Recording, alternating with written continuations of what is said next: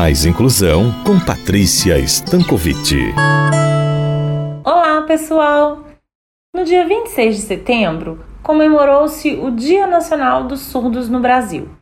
Esse é um dia que celebramos as conquistas da comunidade surda e sua luta pela inclusão na sociedade. Mas o que pode significar o Dia do Surdo? O Dia Nacional dos Surdos é uma data de reflexão a respeito dos direitos e da inclusão das pessoas surdas na sociedade. A data foi oficializada pelo Decreto de Lei número 11.796 em 29 de outubro de 2008.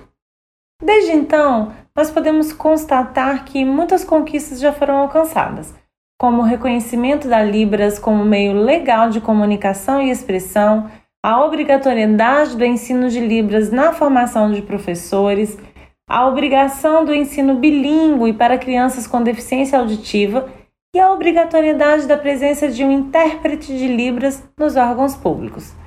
Porém, ainda há muito a se fazer para garantir a total inclusão das pessoas surdas no Brasil. E a data serve para nos lembrar disso e promover o diálogo sobre o assunto. Mas por que 26 de setembro? Bem, o dia 26 de setembro foi escolhido para representar a luta da comunidade surda brasileira por ser a data da criação da primeira escola de surdos no Brasil. Em 26 de setembro de 1857, foi fundado no Rio de Janeiro pelo imperador Dom Pedro II o Instituto Imperial de Surdos Mudos. O professor francês Edouard Rouet, também surdo, foi convidado a lecionar as crianças surdas como forma de integrar essas pessoas à sociedade.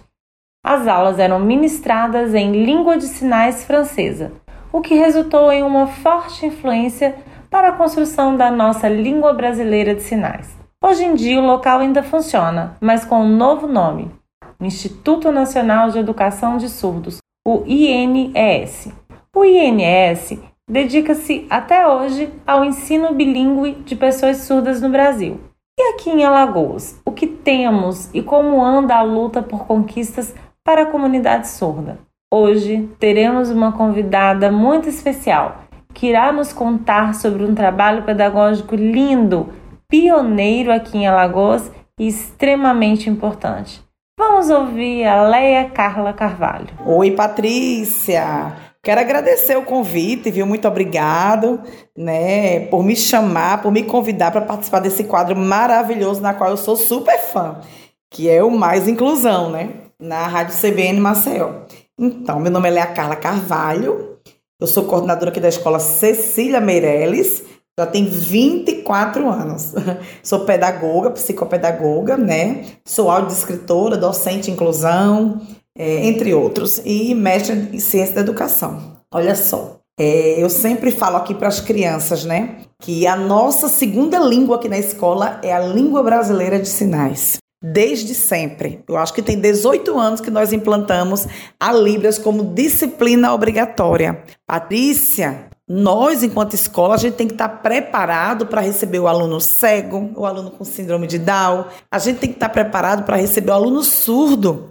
Então, a gente resolveu implantar a língua de sinais aqui na escola, mesmo sem ter surdos na época, para poder atender né, a comunidade surda. Então, a língua brasileira de sinais é uma forma de linguagem natural. Ela foi criada para promover essa inclusão social né, entre os ouvintes, os surdos. Até então, em 2002, né, ela foi reconhecida, que é a, a Lei 10436, né, como uma das línguas, línguas oficiais do Brasil. Então, o que diferencia a língua de sinais das demais é que no lugar do som, a gente utiliza o quê? O gesto como meio de comunicação. Então, é, o professor aqui é o professor Mário, né? Ele é nat surdo e é uma das aulas que as crianças mais gostam, Patrícia, você não tem noção. Né? Não tem noção mesmo. A gente ter o conhecimento né, da língua de sinais ele é, é fundamental, não só no setor pedagógico, Patrícia, é, na, em várias instituições, né? Então é como uma criança disse aqui a semana passada olhou para a professora e disse: professora, é importante sim, né?